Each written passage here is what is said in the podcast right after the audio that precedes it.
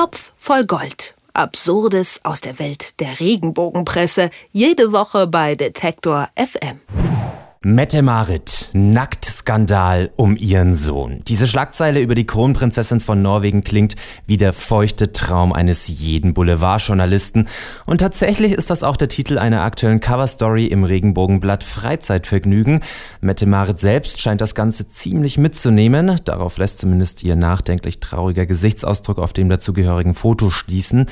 Welche klassischen Regenbogenregister Freizeitvergnügen für die Story über den norwegischen Nacktskandal gezogen hat, erklärt mir jetzt Moritz Czermak vom Topf voll Gold. Hi Moritz. Hallo. Schauen wir uns mal an, was sich Mette Marits Sohn Marius Borg laut der Regenbogenpresse geleistet hat. Mhm. Worin genau besteht denn dieser Skandal? Also wenn man es jetzt tatsächlich auf den kleinsten Kern irgendwie zurückführen möchte, ist die Nachricht eigentlich, dass Marius Borg eine neue Freundin hat.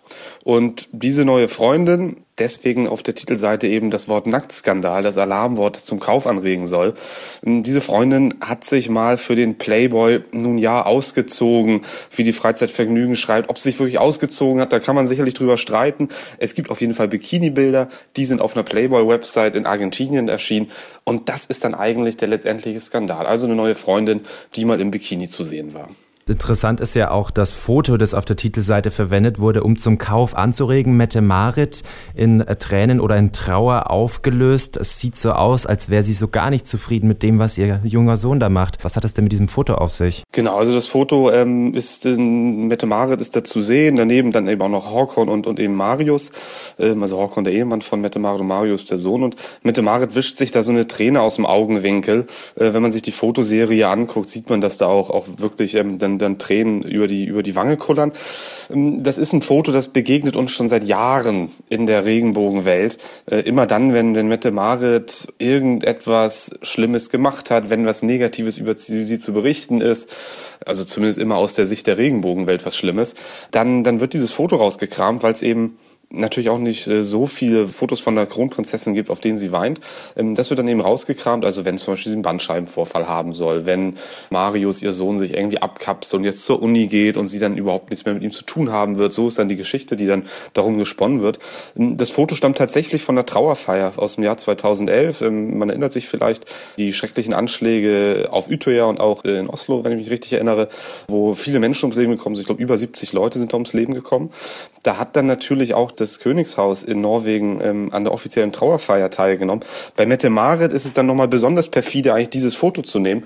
Denn Mette Marit trauert da nicht nur um, um Landsleute, sondern auch ganz konkret um ihren Stiefbruder. Der ist nämlich auch auf Utøya damals erschossen worden von Anders Breivik.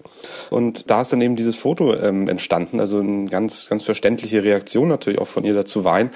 Und das fanden wir schon damals immer ziemlich perfide, dieses Foto rauszukramen, wenn es irgendwelche Negativschlagzeilen über Mette Marit geben, äh, geben soll und das dann damit in Verbindung zu bringen. Und auch in diesem Fall eben so zu tun, als wäre sie jetzt da völlig erschüttert über einen angeblichen Nacktskandal, der nun nicht so wirklich auch was mit Nacktheit zu tun hat. Ja, da muss man, da muss man ein paar Skrupel dann nochmal äh, beiseite schieben. Ja, aber hat denn die Boulevardpresse da überhaupt kein Rückgrat? Also auch wenn die das jetzt schon jahrelang durchziehen, es gab doch sicherlich auch schon mal Beschwerden. Oder sagst du irgendwie im allergröbsten Fall, mein Gott, man muss halt auch als Boulevardmagazin irgendwie noch schaffen, nicht in den Schlagzeilen zu bleiben, sondern seine Blättchen zu verkaufen. Und wenn uns das jetzt keiner komplett verbietet, dann machen wir das und dann muss man da halt auch als Journalisten Auge zudrücken? Also wenn ich mich richtig erinnere, haben wir uns damals sogar beim, beim Presserat beschwert äh, über die Verwendung des Fotos. Ich glaube, da gab es auch irgendeine Reaktion des Presses. Das ist auch schon wieder so lang her. Ähm, das zeigt auch wieder, wie lange das schon läuft, dass die Regenbogenredaktion eben dieses Foto verwenden.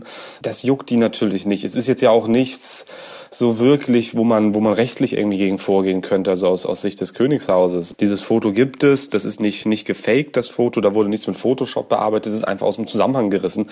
Das findet natürlich wahnsinnig oft statt, dass Fotos aus dem Zusammenhang gerissen werden, gar nicht nur in der Regenbogenwelt, sondern auch von halb seriösen und seriösen Redaktionen. Nur in dem Fall ist es natürlich wirklich fies, weil, weil es eigentlich ein sehr, sehr trauriger, sehr intimer Moment ist, der da ausgeschlachtet wird von Mette Marit äh, durch die Regenbogenredaktion. Das finden wir einfach ziemlich daneben.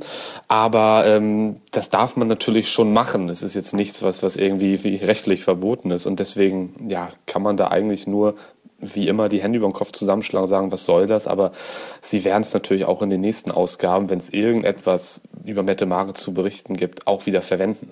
Jetzt wollen wir von unserem Klatschexperten aber doch nochmal wissen, ein komplett aus dem Zusammenhang gerissenes Bild der norwegischen Kronprinzessin, ein Nacktskandal ohne wirkliche Nacktheit. Was ist denn an dieser Geschichte dran? Was kannst du uns denn erzählen über die norwegische Königsfamilie? Was ist denn da wirklich los? Ja, ach, ähm, ich, ich will da jetzt gar nicht so im Trüben fischen wie die, wie die Leute, über die ich immer spreche. Ähm, ich glaube, man kann einfach nur zu dieser Geschichte sagen, der Sohn Marius, 21 Jahre alt, glaube ich, hat eine 22-jährige Freundin, die äh, für so attraktiv gehalten wird, dass sie eben vom argentinischen Playboy gefragt wird, ob sie ein paar Bikini-Fotos von sich machen lassen will. Auch das ist natürlich wieder so eine typische Sache in der Regenbogenwelt. Bikini-Fotos von einer Frau, von einer Jungfrau sind, glaube ich, auch eigentlich nicht mehr so skandalträchtig bei Regenbogenleserinnen dann vielleicht doch noch, aber in, in unserer normalen Welt ähm, ist das natürlich eigentlich keine Schlagzeile mehr wert. Und deswegen muss man dann Nacktskandal vorne draufschreiben. Also man nehme skandinavische Royals, eine Blondine im Badeoutfit und aus dem Zusammenhang gerissene Fotos. Fertig ist er, der Nacktskandal im Boulevardblatt Freizeitvergnügen. Über die problematischen Methoden des Klatschmagazins habe ich mit Moritz Czermak vom Regenbogenpresseblog Topf voll Gold gesprochen. Vielen Dank, lieber Moritz. Ich danke auch. Topf voll Gold. Absurdes aus der Welt der Regenbogenpresse. Jede Woche bei Detektor FM.